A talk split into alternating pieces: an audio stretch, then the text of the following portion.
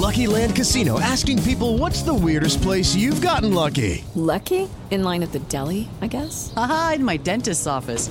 More than once, actually. Do I have to say? Yes, you do. In the car before my kids' PTA meeting. Really? Yes. Excuse me, what's the weirdest place you've gotten lucky? I never win and tell. Well, there you have it. You can get lucky anywhere playing at LuckyLandSlots.com. Play for free right now. Are you feeling lucky? No purchase necessary. Void where prohibited by law. 18 plus. Terms and conditions apply. See website for details. Este es el podcast de Alfredo Romo. 889noticias.mx. Platiquemos del tema que ya estábamos como elaborando, que estábamos planteando, y que tiene que ver con las groserías entre la pareja. Pueden ser las verbales, pero también existen las groserías de acciones, actos groseros hacia tu pareja. Esos creo, híjole, son tremendos. Para hablar de eso tenemos una invitada de lujo. Estela Durán está con nosotros. Estela, mi precioso, yo soy tan feliz. Gracias Bienvenida. de venir aquí contigo. Muchas vamos a aprender de ti si nos lo permites. Ay, gracias. Eres Los actos... eh, Tú no eres parecieran- Fíjate que... Vamos a ver. Vamos siendo honestos. Yo digo groserías. Sí las digo. Majaderías. Sí digo majaderías, pero no digo vulgaridades. Exacto. Es que si Y estás con de mi pareja que menos. ¿eh? esa es una diferencia. Decir una majadería que decir una vulgaridad que Sí. decir una grosería. Sí. ¿Estás de acuerdo? Esa Sí. es tu gran diferencia, mi precioso. Ahora, yo también tengo que ser honesto y decir que en algún punto aprendí a decir muchas groserías cuando me enojo. Y eso le he ido bajando. Ok. Porque un día mi esposa me lo dijo y tenía toda la razón del mundo. Yo nunca le dije una grosería directa a ella. Pero el hecho de escuchar. Pero te arrancas, ¿no? Sí, sí, sí. Y eso no sé en qué momento lo aprendes, la verdad. No sé en qué momento lo aprendes. Ahora, una cosa es tu boca y otra cosa son tus acciones, Estela. Totalmente de acuerdo. Totalmente de acuerdo. Y tienen que ir un poco en congruencia. ¿no? Sí. Seguramente aquí has tenido a nuestro queridísimo Eduardo Calixto, que es, Es tu correcto. amigo y es mi amigo. Acaba de venir Y recientemente. Fíjate que él eh, a mí me enseñó que las groserías, simplemente las groserías, las vamos a poner las majaderías, ¿no? Unas palabras altisonantes te pueden ayudar a desfogar esa eh, violencia contenida, ¿ok? Es que son hiperlativos, entonces... Exacto. ¿No? Entonces, sí te ayudan a desfogar, sin embargo, sí tenemos que tener en contexto en donde desfogamos esa frustración, ese enojo, esa majadería, etcétera. Si yo vengo en el carro, ahorita que efectivamente el tránsito está infame, Infame es la palabra. ¿no? Pues a lo mejor si yo voy sola y alguien se me atraviesa, bueno, pues en lugar de aventarle la lámina, a lo mejor sí me suelto una majadería, pero no soy grosera con otro.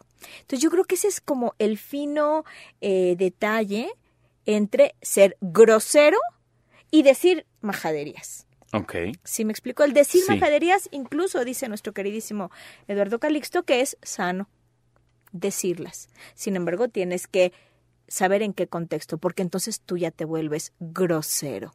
Si efectivamente lo haces enfrente de tu pareja o enfrente de niños, entonces tú ya eres una persona grosera. Esa es la fina diferencia. Yo creo que es bien importante como entender precisamente lo que nos mencionas, pero además, no sé si, si lo has pensado, si nuestros amigos lo han pensado, pero cuando uno se casa, más allá de la alegría de estar enamorados, que la fiesta, de estar incluso estrenando muchas cosas, porque pasa, te lo regalan, ¿no? Estás feliz de tu vida en tu nuevo hogar, pero estás adquiriendo una nueva responsabilidad, que algunos lo hacen frente a una iglesia, ante Ah, un sí, ser claro. divino, ¿no? Otros simplemente ante la ley, pero sí estás ya compartiendo un hogar y hasta cierto punto eres responsable de la otra persona, hasta cierto punto. Y eso, por lo menos mínimamente, obliga a una sana convivencia. Totalmente. Mínimamente. Mira, finalmente ya el ser grosero es el paso que antecede a la violencia.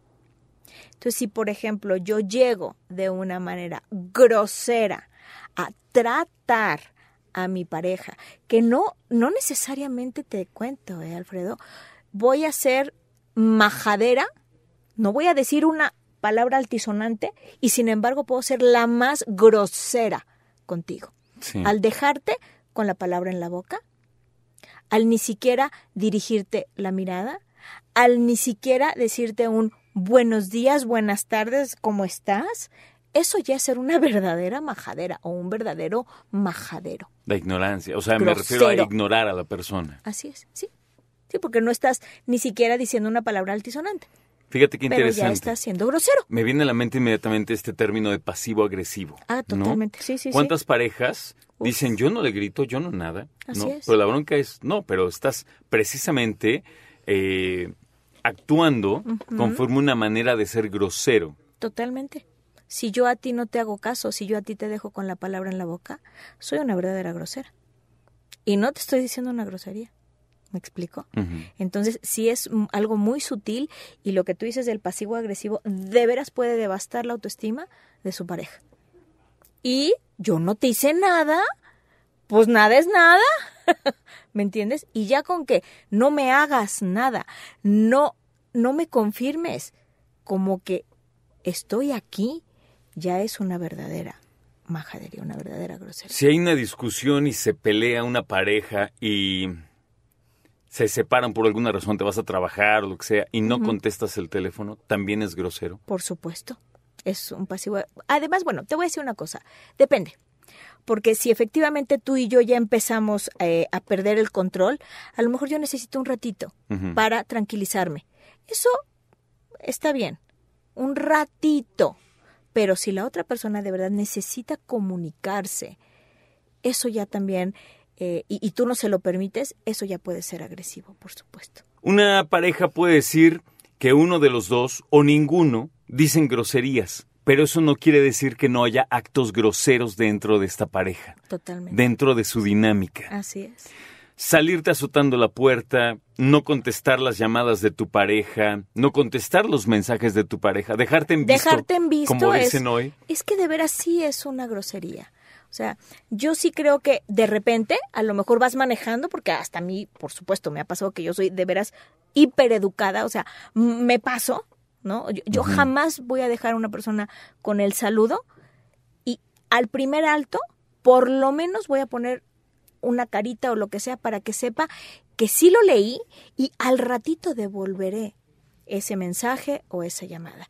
Es de verdad de mínima educación hacerlo. Y desafortunadamente, Alfredo, hay muchísima gente que de veras no le interesa es, ya te leí, ya te vi, ya vi tu mail, pero no me mereces ni el minisegundo para que yo te conteste. Eso está de la fregada. Y Está eso lo hacen fregada. jefes, y eso lo hacen colaboradores, y eso lo hace muchísima gente.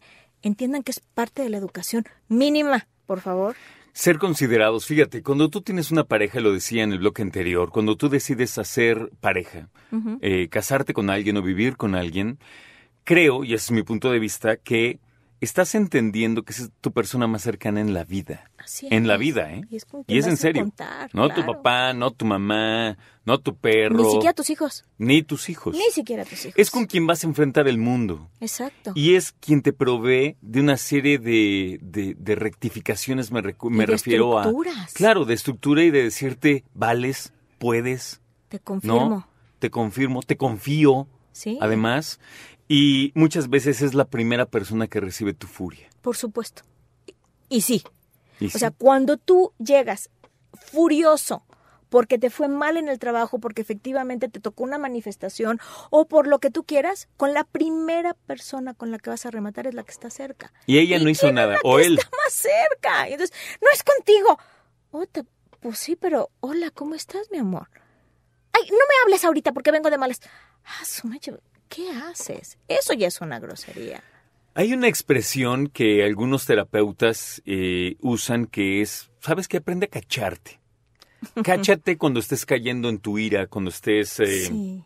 sintiendo este eh, este calor o este, Esta o este emoción sudor que te frío. desborda. Claro, cuando te vas a desbordar. Así es. Y sabes que yo creo que además de que es importante saberlo, conocerlo, es importante practicarlo. Hace muchos años y no creo que te acuerdes porque eres muy chiquita, Estela Ah, Durán, yo pero soy una bebé, sí, cómo no. cuando estaban estos anuncios de cuenta hasta 10, Ah, claro. para no pegarle a tus hijos, para Sí. no, ¿sabes? Es algo que no debería pasar de moda. No, el anuncio, sino contar hasta 10, ¿sabes? Sí, sí. Es súper importante. Es súper importante. Mira, yo hace poco tuve una discusión con mi esposa y entendí perfecto que lo que había sucedido no, no era su culpa y tampoco era mía. Entonces dije, ok, hablamos un ratito. Y no sabes, estaba yo, no, no, no, no, como agua para chocolate, una cosa. Pero la verdad es que dije, a ver, Háblame, Alfredo. cañón. Neta. Pero ¿sabes qué? No, digo, la verdad es que gracias a Dios tengo un cerebrito, ¿no? O sea, por lo menos aprendes a hacer lógica. Y hay veces que tú sí tienes la culpa. Pero la capacidad de perdonar a tu pareja, para mí, debe estar por encima de todas las cosas. De verdad. Te lo digo en serio. Pero tienes que ofrecer con un disculpa. proceso. Claro. Con un proceso. Claro. ofrecerla. No es como, bueno, ya pasó. No. No. Pero cuando hablamos hace rato de, oye, por lo menos contesta la llamada o el mensaje de tu pareja, porque si hubo una bronca, estás tirando la mano, decir, ¿dónde estás? Por ¿No? ¿Cómo estás? Claro. Y a lo mejor tenemos que aprender a decir eso. Está tendiendo el puente. Claro, este mensaje es para ver cómo estás, estás bien. Así es. Nada más dime eso. Así es. No Es me todo. hables, no importa, ¿no? Ujú, ujú. Pero estoy preocupada, estoy preocupado por ti. Rendir Claro, el orgullo es durísimo, este. Uf, uf, por supuesto. Y fíjate que una cosa muy importante en, en todo este tema de la grosería y que, insisto, es el preámbulo de la violencia, es que si yo ya te pedí algo, yo ya te solicité, yo te hice ya una petición y de todas maneras lo sigues haciendo, ya es, ya es una grosería. Ya es una grosería. O sea, a ver, Alfredo, por favor, en serio, para mí es duro que no me contestes.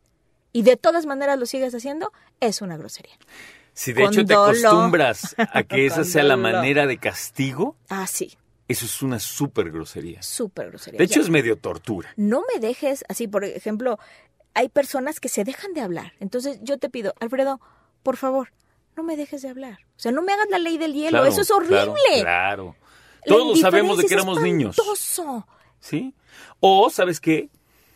Ahora, como están las cosas, si discutes, no te salgas de la casa. Enciérrate en el baño, o me encierro yo, me salgo al patio, me salgo a la puerta, pero salirse azotando la puerta, no saber dónde está, no sé qué hora regresa, se llevó el coche, no se llevó el coche, ya son las nueve, ya son las once. Oye, Eso es, eso es una tortura. como castigo, dije. ¿no? Es un castigo, es una tortura, es una grosería. Otra vez regresando al tema, que me encantó, de verdad, sí es, mm, es para ponernos a reflexionar. Muchísimo. Qué tan grosera, qué tan grosero llego a ser con mi pareja y de verdad me te reversa, porque de repente la fractura puede ser irreversible. puede ser irreversible. Escucha a Alfredo Romo donde quieras, cuando quieras. El podcast de Alfredo Romo en 889noticias.mx.